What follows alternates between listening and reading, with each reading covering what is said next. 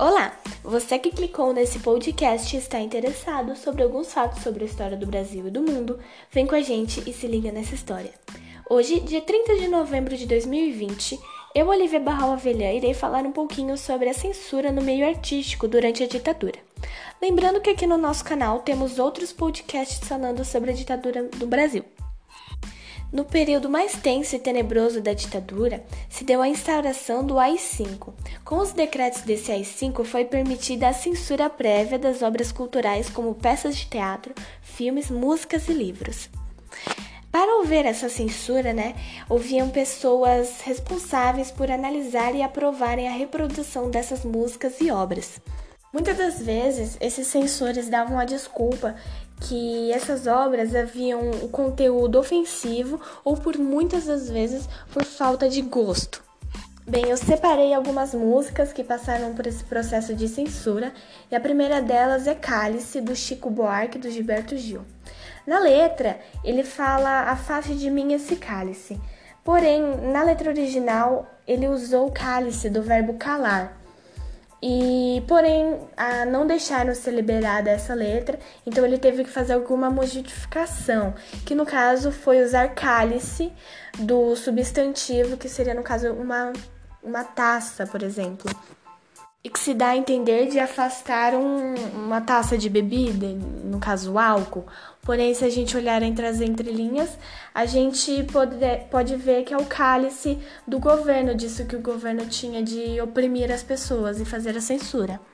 A outra música que eu separei é Tira ao Alvo, de Adoneira Barbosa, que caracterizaram essa música por falta de gosto e não deixaram ela ser publicada, por causa que o autor cantava tauba, de tábua, revólver, de revólver e automóvel, de automóvel.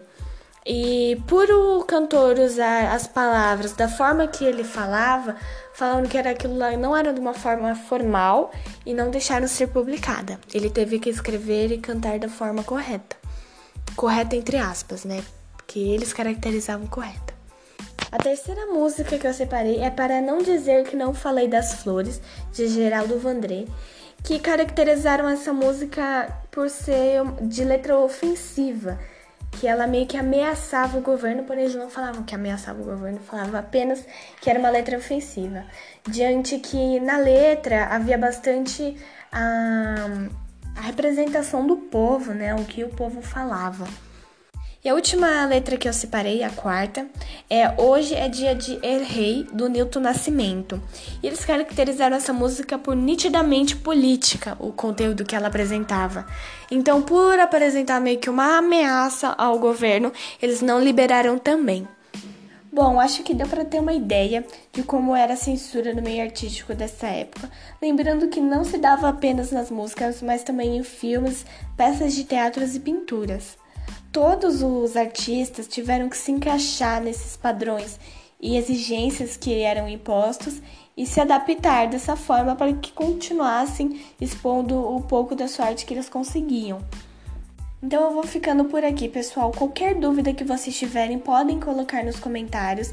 E qualquer outra ideia de tema que vocês tiverem, podem colocar nos comentários também, que a gente sempre vai estar procurando observar e atender vocês.